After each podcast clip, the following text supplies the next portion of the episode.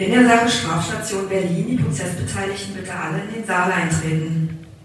Herzlich willkommen zu Strafstation Berlin, dem Podcast der Staatsanwaltschaft Berlin für unsere Referendarinnen und Referendare. Mein Name ist Sebastian Büchner, ich bin der Pressesprecher der Berliner Strafverfolgungsbehörden und Oberstaatsanwalt und hoste das Ganze hier. Und heute wird es um das Thema Enkeltrick gehen, also in der Ursprungsvariante um das Geschehen, dass irgendwelche Personen, die mutmaßlichen Tatverdächtigen, unter Angabe von Personendaten bei älteren Menschen anrufen, behaupten, sie seien die Enkel und gerade in einer Notsituation und auf die Art und Weise spontan versuchen, Geld zu erlangen. Bei der Staatsanwaltschaft haben wir dazu einen Schwerpunkt in einer Abteilung und bis vor kurzem noch für diesen Schwerpunkt Enkeltrickverfahren zuständig war Miriam Starke, Staatsanwältin, die erst seit kurzem, seit zwei Jahren bei der Staatsanwaltschaft ist. Herzlich willkommen, Miriam. Ja, danke. Die Konstellation, um die es heute geht, ist eine klassische Schockanruf-Konstellation. Ein unbekannter Täter ruft bei einem älteren Mann an, gibt sich als Staatsanwalt aus und behauptet, die Enkelin des Mannes sei in einen Verkehrsunfall verwickelt worden und entweder sie komme jetzt ins Gefängnis oder es müsse eine hohe Kaution gestellt werden. Und so will man den Mann dazu bringen, zur Bank zu gehen, seine gesamten Geldbestände abzuheben und dann eben unseren Tätern in die Hand zu drücken. Wie kommt so ein Verfahren denn jetzt genau im Gang? Wir haben letztes Jahr im Mai 2022 mit unserem LKA, das ist das LKA 263, das Enkeltrick-LKA, Sachgebiet Enkeltrick, eine sogenannte Action Week durchgeführt. Das bedeutet, wir haben breit angelegte Ermittlungen durchgeführt in Zusammenarbeit mit Polen und haben auf Grundlage dieser gemeinsamen Ermittlungen in Berlin in dieser Woche insgesamt sechs Abholerinnen und Abholer festgenommen, unter anderem die beiden, um die es in dem soeben dargestellten Sachverhalt ging. Wie viele Leute insgesamt wurden da festgenommen? Wie viele in Polen? In Berlin sind insgesamt sechs Leute festgenommen worden. Ich meine, in Polen sind keine weiteren Abholerinnen bzw. Abholer festgenommen worden, weil in diesem Fall die Keiler aus Polen telefoniert haben. Es ist meistens so, dass aus Polen telefoniert wird und die Abholerinnen und Abholer dann in Berlin losgeschickt werden. Also meistens telefoniert jemand aus Polen nach Berlin oder eben in das Bundesgebiet im Übrigen und dann finden die Abholungen hier statt. Was ist ein Keiler? Ja, äh, ein Keiler ist derjenige, der telefoniert mit den Geschädigten. Das ist sozusagen der, der die ganze Gesprächsführung übernimmt. Im Hintergrund des Keilers befindet sich dann immer noch ein sogenannter Keiler-Logistiker und in Berlin beziehungsweise dann im Bundesgebiet befindet sich ein sogenannter Abholer-Logistiker, der dann immer im Kontakt steht mit dem Keiler-Logistiker. Aber der Keiler ist erstmal der, der diese Telefonate führt mit den Geschädigten. Okay, die genauen Zuständigkeiten klären wir gleich nochmal. Erstmal für den Einstieg nochmal die eigentliche Frage, wie kann das eigentlich sein, dass ein gestandener Mann, wie hier in diesem Fall, hat irgendwie Kinder, hat Enkel großgezogen und so weiter, also eigentlich sozusagen geordnetes Leben. Was passiert da, wenn er auf einmal einen solchen Anruf bekommt, dass er so irrational handelt und dann sofort irgendwelchen weltfremden Leuten äh, Goldbarren in die Hand drückt? die Täterinnen und Täter nutzen natürlich ganz bewusst diesen Schockmoment aus. Ja, also wir haben ähm, hier im Moment ganz überwiegend mit sogenannten Schockanrufen zu tun. Da wird dann sozusagen dieser Überraschungsmoment, das Vorgaukeln eines Verkehrsunfalls, in den meisten Fällen ist das gerade so, ähm, ausgenutzt. Ja, also diese emotionale Bindung äh, der Geschädigten zu ihren Angehörigen wird da einfach ausgenutzt und dann bleiben die gesprächsführenden Keilerinnen und Keiler die gesamte Zeit im Gespräch mit den Geschädigten und fordern die Geschädigten eben auch auf, nicht das Telefonat aus der Hand zu geben, sondern eben die gesamte Zeit in der Leitung zu bleiben, bis das Geld, die Wertgegenstände übergeben worden sind, sodass die Geschädigten meistens irgendwie keine Alternative haben, als irgendwie am Telefon zu bleiben und letztendlich das Geld oder die Wertgegenstände zu übergeben. Du hast uns wie ein Beispiel mitgebracht, wo man irgendwie mal ganz gut merkt, dass es eben nicht irgendwie einfach ein normaler Anruf ist mit einer entsprechenden Aufforderung und so weiter, ja. sondern dass das schon etwas ist, was einen auch als Unbeteiligten, wenn man das irgendwie hört, war so zumindest irgendwie mein Eindruck gleich triggert und irgendwie sofort irgendwie unter Adrenalin bringt. Ja. Und äh, nur zur Information, die äh, Stimme der Geschädigten haben wir aus diesem Tonbeispiel rausgeschnitten, sodass wir also jetzt nur die Anrufer selbst hören. Ja, du, ich habe einen schlimmen Autounfall.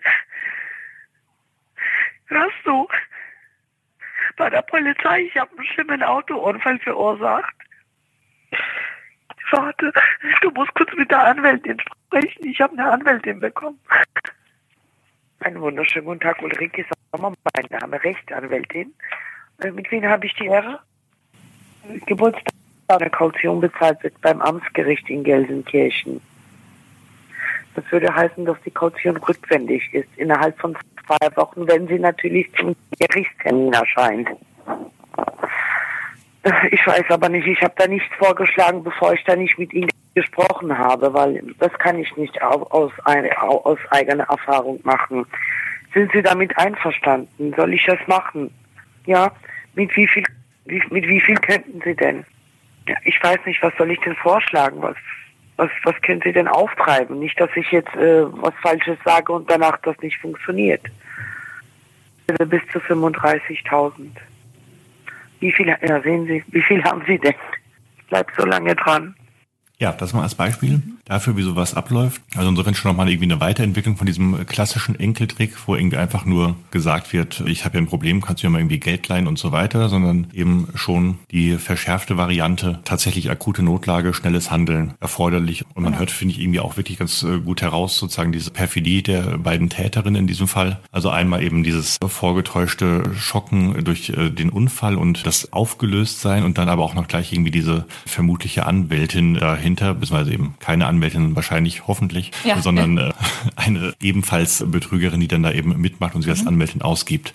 Du hattest es gerade schon angesprochen, es gibt diesen Keiler, es gibt den Keiler Logistiker. Ja. Wie viele Leute sind denn da an so einem Enkeltrick beteiligt, bis man dann als Täter mit dem Geld in der Hand um Hof geht? Ja, das eine ist sozusagen das, was wir wissen. Das andere ist dann immer das, was wir nachweisen können in den Verfahren. Aber ganz grundsätzlich brauchen wir oder haben wir es immer mit einem Keiler oder einer Keilerin zu tun, wie gerade eben auch gehört. Dann hat man beim Keiler oder bei der Keilerin in der Regel auch wirklich daneben direkt sitzen einen sogenannten Keiler-Logistiker oder eine Keiler-Logistikerin, die dann im Kontakt steht im telefonischen mit einem sogenannten Abholer-Logistiker oder einer Abholer-Logistikerin. Die wiederum steht im telefonischen Kontakt mit den Abholerinnen und Abholern.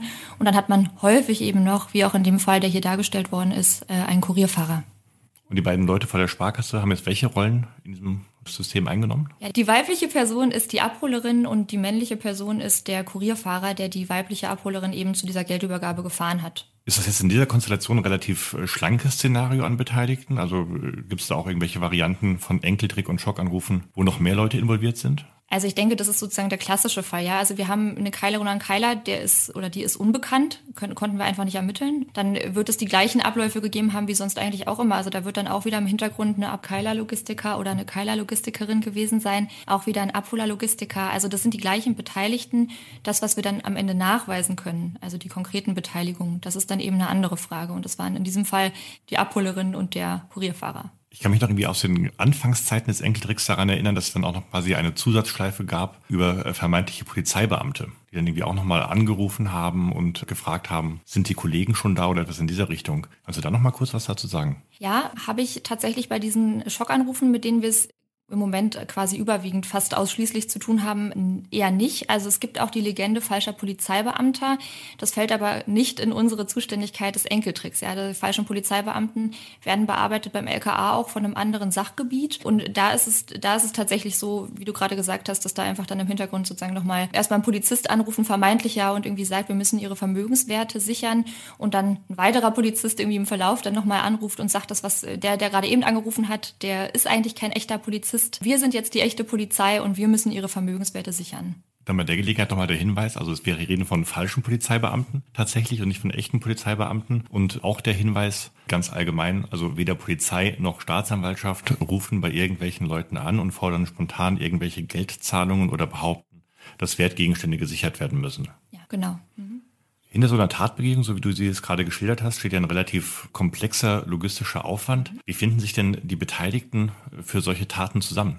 Also was den Bereich des Enkeltricks, des Schock der Schockanrufe betrifft, kann man ganz grundsätzlich sagen, dass das in der Regel familiäre Strukturen sind, die dahinter stecken. Also das sind jetzt nicht Leute, die irgendwie bei eBay Kleinanzeigen angeworben werden, wie beispielsweise in diesen Fällen der falschen Polizeibeamten, sondern das sind, wie gesagt, familiäre Strukturen, aus denen sich das dann eben alles ergibt. Und wo liegt der Sinn für die Täterin, das irgendwie einmal in der einen Begehungsweise mit den Schockanrufen über die Familien zu machen? Und warum ist es dann eben bei den falschen Polizeibeamten eben doch keine familiäre Struktur? Das sind ganz grundsätzlich ganz unterschiedliche Tätergruppierungen. Also die falschen Polizeibeamten, das sind ja häufig diese Fälle, wo wir dann irgendwie Callcenter in der Türkei haben und eben von dort quasi angerufen wird und die dann in, im Inland, in, in, Deutschland dann irgendwie über eBay Kleinanzeigen oder wie auch immer Abholerinnen und Abholer anwerben. Während beim Enkeltrick, das ist sozusagen, wie gesagt, diese familiäre Struktur, die es da eben gibt, die binden keine außenstehenden Personen mit ein, sondern bleiben in ihrer, in ihrem familiären Verband, halten das sozusagen geschlossen und teilen dann auch, teilen dann auch die Tatbeute innerhalb dieses Verbands untereinander auf. Ist dir dabei schon irgendwie äh, untergekommen, dass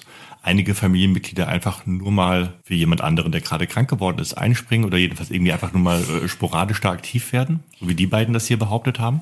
Tatsächlich nicht. Also das entspricht jedenfalls nicht unserer kriminalistischen Erfahrung, ja, also die wir haben. Das ist natürlich häufiger mal so ein bisschen die Einlassung dann im Verfahren, wenn man dann Leute festgenommen hat. Ich meine, in der Regel nehmen wir Abholerinnen und Abholer beziehungsweise Kurierfahrer und Kurierfahrerinnen fest. Das ist ja klar, weil das sind die Leute, die irgendwie dann vor Ort sind und das größte Risiko tragen, wenn man so möchte. Aber dass die Leute dann irgendwie spontan sich entschieden haben, da mitzumachen. Wie gesagt, das ist häufig die Einlassung, aber das müssen wir keinen Glauben schenken. Wenn wir jetzt von einer Bandenstruktur ausgehen, dann müssen wir, es geht jetzt nicht nur darum, dass wir einen Zusammenschluss von drei Personen haben, sondern wir brauchen ja auch den Nachweis einer Bandenabrede. Ja also Anhaltspunkte dafür, dass sie sich zur fortgesetzten Tatbegehung solcher Taten dann auch bewusst zusammengeschlossen haben. Ja. Gibt es jetzt in dieser Konstellation auch Anhaltspunkte dafür, ob das jetzt möglicherweise von allen Beteiligten, auch den Hinterleuten, was Einmaliges war oder muss man da einfach quasi zwingend davon ausgehen, das geht nur bandenmäßig, weil es eben diesen logistischen Aufwand mit sich bringt? Also grundsätzlich letzteres, ja. Es ist, es ist so, dass wir häufig in diesen Verfahren darauf angewiesen sind, dass die Festgenommenen sozusagen sich irgendwie einlassen in dem Verfahren und uns dann die Bande auch einräumen, ja, die Beteiligung an der Bande beziehungsweise das, das, das, äh, den Umstand, dass sie Mitglied dieser Bande sind. Das ist im Einzelfall nicht so einfach nachzuweisen, auch wenn es eben unserer kriminalistischen Erfahrung entspricht, dass diese Taten immer aus Bandenstrukturen begangen werden. Bei unserem LKA bestehen da ganz, ganz umfangreiche Erkenntnisse. Das ist total interessant. Die haben dann wirklich ganz große Stammbäume, wie man das vielleicht auch aus dem OK-Bereich kennt sind. Und wenn man sich sowas ansieht, dann, dann sieht man auch, dass das wirklich eben diese familiären Strukturen gibt und klare Hierarchien innerhalb dieser Bande. Also große Stammbäume, die man aus dem OK-Bereich kennt, um es irgendwie nochmal äh, kurz zu schildern, sind also quasi wir, solche riesigen Ausdrucke, wo dann irgendwie ganz viele Einzelpersonen zu sehen sind, die miteinander vernetzt werden und zu sagen, wer hat bei welcher Tat miteinander und dann kristallisiert sich irgendwelche Bandenköpfe heraus und irgendwelche Bandenrollen insgesamt für genau, die Mitglieder. Genau so ist es ja. Also letztendlich ist ja dieser Enkeltrick auch äh, eine Zuständigkeit, die ursprünglich mal in den Bereich OK gefallen ist und die dann rausgenommen worden ist und eben in die Buchstabenabteilung, in die allgemeine Abteilung gegeben worden ist. Ja. Warum? also ich zu dem Zeitpunkt, als das passiert ist, war ich noch nicht in der Staatsanwaltschaft. Also ich habe das so verstanden, dass es darum ging, dass man in den Allgemeinen einfach auch Anreize schaffen wollte, um die Arbeit so ein bisschen vielleicht auch einmal zu spezialisieren in den Allgemeinen und zum anderen eben auch für die Dezernentinnen und Dezernenten irgendwie Anreize schaffen, da vielleicht auch mal größere Verfahren zu führen oder eben irgendwie eine Spezialzuständigkeit zu haben. Das ist ja schon schöner, wenn man sich sozusagen in eine Richtung spezialisieren kann oder ein bisschen mehr spezialisieren kann und sich da auch so ein bisschen ausleben kann dann. Ne? Das heißt, es war keine Entscheidung quasi gegen die OK und das da einzuordnen, sondern es war eine Entscheidung für die Buchstabenabteilung, um zu sagen, da gibt es auch nochmal einen spezifischen Schwerpunkt, damit es eben nicht Alltagsgeschäft irgendwie immer ist, sondern auch da eine Spezialisierung möglich ist. Jetzt haben wir hier grenzüberschreitende Sachverhalte und so weiter. Wie kommt man überhaupt an den Punkt, auch im Rahmen eines solchen Aktionstages, da jemanden festzunehmen. Denn im Zweifel ist doch so eine Tat zwischen Anruf und Übergabe des Goldbarrens eine Sache von wenigen Stunden. Und das Opfer, hier unser 85-Jähriger, hat im Zweifel auch gerade ganz anderes zu tun, als irgendwie auf einmal noch die Polizei einzuschalten, sondern ist ja eben unter Adrenalin und fahrig und selbst geschockt und so weiter. Also wie kommt man da überhaupt rein? Muss ich ein bisschen weiter ausholen. Also unser LKA 263, wie gesagt, Sachgebiet äh, Enkeltrick, die haben von einer ganzen Weile festgestellt, ich meine, das ist ja auch eine Sache, die vielleicht schon seit längerer Zeit bekannt ist, dass diese Taten eben häufig aus dem Ausland heraus begangen werden. Sprich, Keilerinnen und Keiler sitzen häufig in Polen, telefonieren dann eben in die Bundesrepublik. Und weil man festgestellt hat, dass man eben dann quasi alleine nicht weiterkommt und wir ja im Grunde, um wirklich richtig ermitteln zu können, frisch die Nummern brauchen, mit denen telefoniert wird, hat man sich dann mit in diesem Fall den polnischen Kollegen von der Polizei zusammengetan, eine gemeinsame Ermittlungsgruppe gebildet und trifft sich dann im Vorfeld von sogenannten Action Weeks gemeinsam und bespricht eben, wie diese vonstatten gehen sollen. Die polnischen Behörden melden sich jetzt also bei der deutschen Polizei, sagen, wir haben hier eine Nummer, da haben wir den Verdacht, die könnte in Enkeltrick oder Schockanruftaten verwickelt sein. Und was passiert jetzt hier in Deutschland? Dann würden wir sozusagen von unserem LKA darüber in Kenntnis gesetzt werden, dass eben so eine Nummer gerade aktiv ist und mit dieser Nummer telefoniert wird. Und wir würden dann wegen Gefahr im Verzug, sonst hätte natürlich das Amtsgericht die Anordnungskompetenz, aber sogenannte staatsanwaltschaftliche Altanordnungen erlassen. Also uns auf die Nummern draufschalten, Telekommunikations- und Auslandskopfüberwachungsmaßnahmen auf diese Nummern sozusagen schalten. Warum besteht denn da Gefahr im Verzug? Weil diese Nummern ganz grundsätzlich, das ist so unsere kriminalistische Erfahrung, wenige Stunden genutzt werden. Das sind in der Regel Prepaid-Telefone und Handys. Die kaufen dann immer ganze Rufnummernblöcke, haben dann verschiedene Rufnummern aus diesen Blöcken. Also dann ändert sich sozusagen immer nur eine Zahl in der Rufnummer. Die werden aber, wie gesagt, für diese Taten immer nur wenige Stunden genutzt und dann geschmissen. Wenn ich jetzt also sozusagen diese Eitanordnung habe, Polizei setzt die um, mhm. indem sie das Ganze an das Telekommunikationsunternehmen, den Telefonprovider irgendwie übermittelt. Wie viel Zeit vergeht da normalerweise zwischen dem Hinweis der polnischen Behörden und dem tatsächlichen Aufschalten so einer Rufnummer? Im allerbesten Fall ganz wenig Zeit. Also die, die polnischen Behörden übermitteln die Nummer, die Polizei bei uns hat sie. Dann dauert es natürlich sozusagen diese Formulare so ein bisschen anzupassen. Die müssen ja auch immer den konkreten Sachverhalt dann darstellen. Das Ganze, also wenn man jetzt sozusagen diesen ganzen Prozess, bis es beim Telekommunikationsanbieter angekommen ist, dieser, diese Altanordnung, wenige Stunden. Sind in dem Zeitraum schon die ersten Anrufe auch erfolgt? Tatsächlich die ersten betrügerischen Anrufe? Oder ist quasi ein betrügerischer Anruf überhaupt der Auslöser dafür, dass die polnischen Behörden das entsprechend einordnen? Oder hat man quasi diese Nummernblöcke schon vorher im Blick und wartet jetzt darauf, dass sie genutzt werden?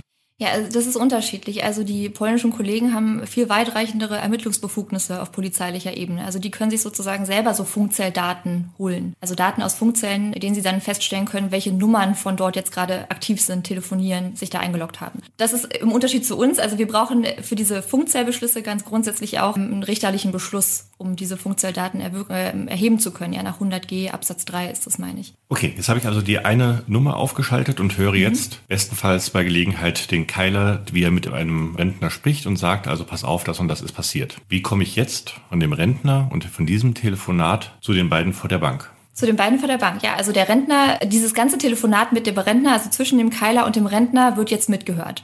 Der Keiler wird dann irgendwann dem Rentner sagen, ja, pass auf, wir treffen oder die Abholer, die ich jetzt schicken werde, die kommen zu der und der Anschrift, da begibst du dich jetzt am besten hin. Und in, in diesem Moment, also parallel sozusagen, geht dieser ganze Apparat beim Keiler los. Der Keiler-Logistiker ruft den Abholer-Logistiker an, der Abholer-Logistiker ruft die Abholer an und die Abholer werden dann auch zu diesem Übergabeort gelotst. Und die Polizei kann dieses ganze Gespräch zwischen dem Keiler und dem Geschädigten mithören und weiß dann, wo diese Geldübergabe stattfindet. Aber das heißt, die, der Keiler Logistiker und die Abholer und so weiter, die werden dann nicht auch noch separat aufgeschaltet, sondern das ist dann quasi einfach nur ein Reflex aus dem eigentlichen Betrugsgespräch. Genau, also hin und wieder kommt es auch vor, dass wir dann so Logistikernummern mitschalten, aber meistens kommen wir nicht auf die Rufnummern zwischen Logistiker und Abholer. Also die schalten wir in der Regel nicht. Man versucht natürlich schon so viele Nummern wie möglich zu schalten. Wenn man sie also irgendwie rausbekommt, könnte man sie auch schalten. Aber häufig ist es ja auch gar nicht erforderlich, wenn wir dann eben wissen, wo die Geldübergabe stattfinden soll.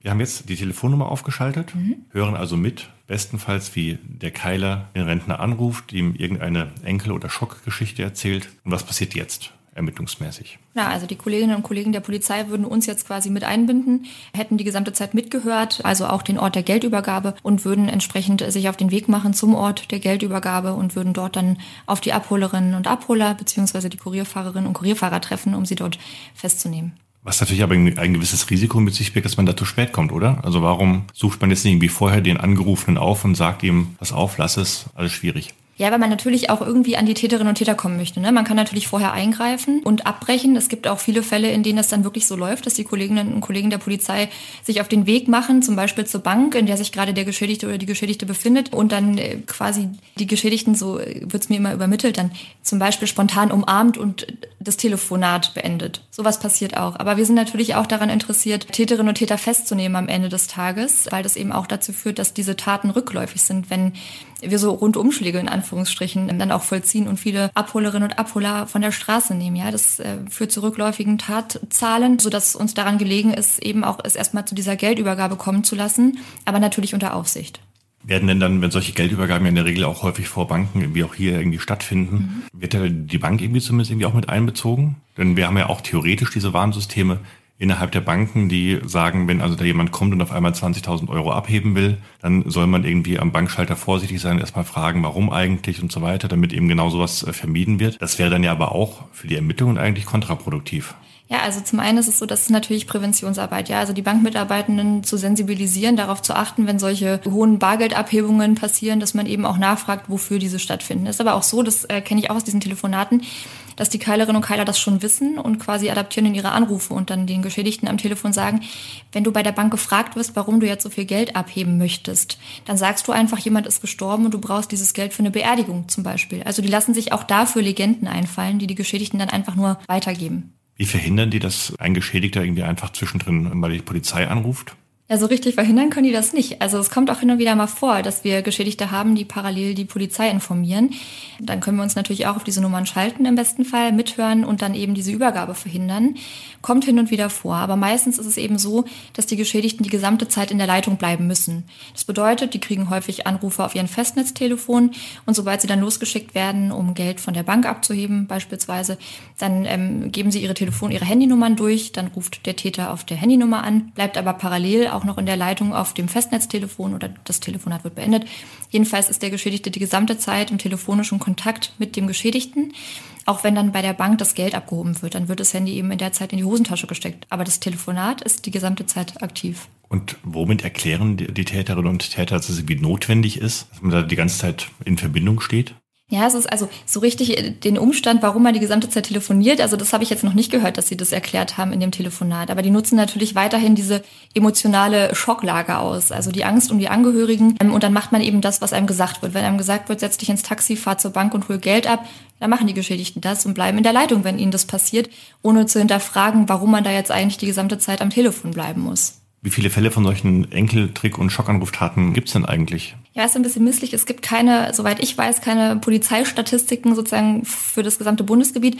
Ich kann jetzt sagen, dass die Geschäftsstatistik unseres LKA 263 sagt, dass es letztes Jahr insgesamt 743 Schockanrufe beziehungsweise Anrufe unter der Corona-Legende gegeben hat, alleine in Berlin. Dabei ist ein Schaden von circa 4 Millionen Euro entstanden, auch wieder alleine Berlin. Tatsächlich sind es sowohl Versuchs- als auch Verendungstaten. Ich habe da jetzt aber keine Zahlen dazu, wie viele Taten davon Versuche waren. Ja, also ich kann sagen, dass wir letztes Jahr teilweise wirklich sehr schadensträchtige Verfahren hatten. Also dass die Beträge, die da von den äh, Geschädigten übergeben werden, die variieren ja. Also der Fall, den wir eingangs dargestellt haben, hier irgendwie 52, 53.000 Euro wert, dieser Goldbarren, dieser Kilo Goldbarren. Das ist natürlich schon eine relativ hohe Summe, kann man sich vielleicht auch vorstellen. Aber wir hatten letztes Jahr auch einen Fall, da sind äh, Geldwerte in Höhe von 800.000 Euro übergeben worden. Ja, also sowas passiert auch hin und wieder mal.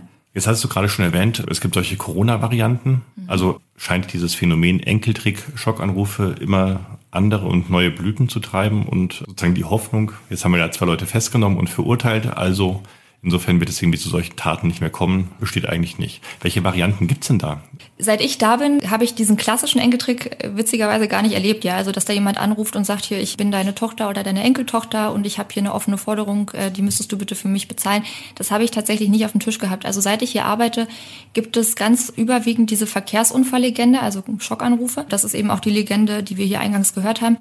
Die Corona-Legende hattest du gerade angesprochen. Ja, da wird dann eben suggeriert, den Geschädigten dass ein Angehöriger im Krankenhaus liegt mit einer Corona-Erkrankung. Und das einzige Mittel, was jetzt noch helfen würde, wäre eine, eine Spritze mit einem Mittel aus den USA und das müsste man aber privat bezahlen. Also das ist sozusagen diese Corona-Legende. Und äh, ansonsten fallen mir jetzt spontan keine weiteren Legende sozusagen im, im Sinne des Schockanrufs ein. Was ist aber ganz ganz frisch ist relativ, aber jetzt auch schon seit einer Weile wieder, gibt, sind WhatsApp-Betrugstaten. Ähm, Wie funktionieren die dann? Da bekommen die Geschädigten eine SMS erstmal, werden aufgefordert, dann das Gespräch in WhatsApp weiter fortzusetzen und werden dann in dem WhatsApp-Chat, den sie dann öffnen, eben angesprochen und dann wieder darum gebeten, Forderungen zu begleichen. Also dann ist die Legende meistens, hey Mama, hey Papa, ich habe mein Handy verloren und ich brauche ein neues Handy oder ich habe mir ein neues Handy gekauft, das ist meine neue Nummer und bitte überweist doch jetzt noch so und so viel Geld auf ein Konto. Ich habe hier irgendwie Mist gebaut, ich habe eine offene Forderung und die müsste jetzt schnell bezahlt werden. Was macht für dich denn die Ermittlungsarbeit in diesem Phänomenbereich Enkeltrick und Schockanrufe interessant? Also ganz allgemein vielleicht erstmal, dass es für mich wirklich eine Bereicherung ist, mit einem spezialisierten LKA zusammenarbeiten zu können. Das LKA 263 Sachgebiet Enkeltrick das ist eben nicht selbstverständlich, wenn man in einer allgemeinen Abteilung arbeitet, dass man wirklich auch ein LKA hat, mit dem man eben so eng zusammenarbeiten kann. Was natürlich dazu führt, dass man, dass man irgendwie viel vertrauensvoller zusammenarbeiten kann. Irgendwie. Ja, das ist das eine. Und zum anderen sind es natürlich Taten, die für die Geschädigten ganz persönlich ganz äh, schlimm sind. Und zum anderen sind es Taten, die ja überaus gesellschaftsschädigend oder gesellschaftsschädlich sozusagen sind. Ja, und deswegen ist es für mich persönlich so, dass ich mich sozusagen immer freue und wirklich auch Verfolgungseifer habe, wenn man solche Verfahren auf den Tisch bekommt und die dann eben auch zu einem erfolgreichen Abschluss bringen kann. Was kann man irgendwie präventiv machen, um zu verhindern, dass solche Taten überhaupt entstehen? Jetzt ist es für uns als Staatsanwaltschaft natürlich immer ein bisschen schwierig, präventiv zu arbeiten. Das ist ja irgendwie nicht so richtig unsere Aufgabe, aber die Polizei geht an Banken, soweit ich weiß, und sensibilisiert die Mitarbeitenden eben in den Banken, damit sie, wenn, das hast du vorhin schon mal gesagt, also wenn so hohe Geldbeträge ausgezahlt werden sollen, dass man nachgefragt wird, wofür diese Geldbeträge ausgezahlt werden, zum Beispiel. Das ist irgendwie eine Sache, die die Polizei macht. Dann habe ich persönlich eben schon mal gesehen, dass es solche Aushänge in der Stadt gibt, die vor Schockanrufen warnen. Gibt natürlich auch immer wieder Dokumentationen dazu. Aber wir als Staatsanwaltschaft machen jetzt präventiv sozusagen nicht so richtig was.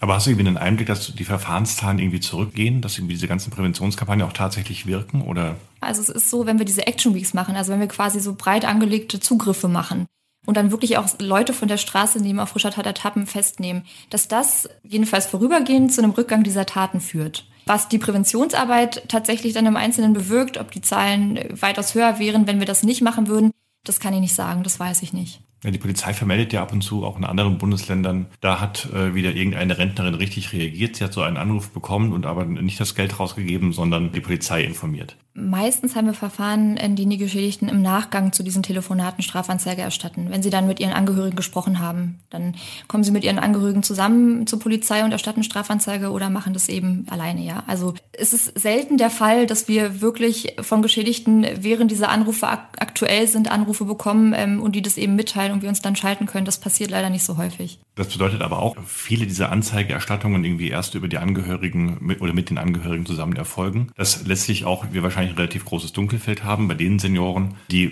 quasi keine Angehörigen haben und nicht reagieren und es immer oder häufiger irgendwie auf Drängen der Angehörigen überhaupt erst stattfindet, dass man jetzt Anzeige erstattet und das Ganze forciert? Da bin ich ganz sicher, ja. Also die Scham bei den Geschädigten, das kriegt man auch immer wieder mit. Also ich meine, wir sind von der Staatsanwaltschaft ja nicht die Kolleginnen und Kollegen, die die Geschädigten vernehmen, aber das bekommen wir eben über unser LKA mit, die ganz oft sagen, dass äh, die Geschädigten wirklich also sich ganz doll dafür schämen, was sie da gerade gemacht haben und deswegen ist die Hemmung, Strafanzeige zu erstatten, so groß. Was kann man denn als Angehöriger machen, um zu verhindern, dass die Eltern oder Großeltern selber Opfer von Enkeltrick oder Schockanruftaten werden? Und ganz allgemein erstmal mit seinen Angehörigen darüber sprechen, dass es dieses Phänomen gibt, darüber aufklären. Und ganz grundsätzlich kann man natürlich auch raten, dass diese Telefonate entweder dann unterbrochen werden seitens der Geschädigten oder potenziellen Geschädigten und die Polizei angerufen werden soll über die 110 oder eben auch über die Telefonnummern, die man dann im Internet findet und da eben mal nachfragen, ob es tatsächlich diese Festnahme gegeben hat, ob da was bekannt ist. Das kann man machen.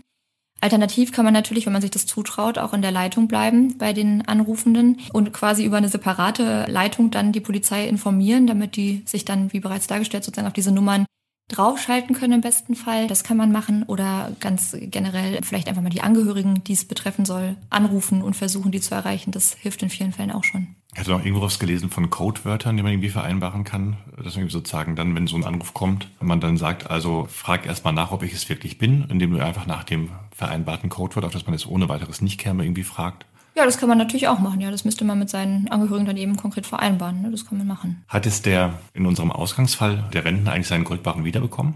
Hat er, ja. Also die Polizei war dabei bei der Geldübergabe, hat noch abgewartet, bis dieser Goldbarren übergeben worden war und hat dann die beiden festgenommen und hat dann quasi von der Abholerin, die festgenommen worden ist, den Goldbarren wieder weggenommen und an den Geschädigten zurückgegeben. Wunderbar. Herzlichen Dank. Ja, sehr gerne. Die Prozessbeteiligten bitte.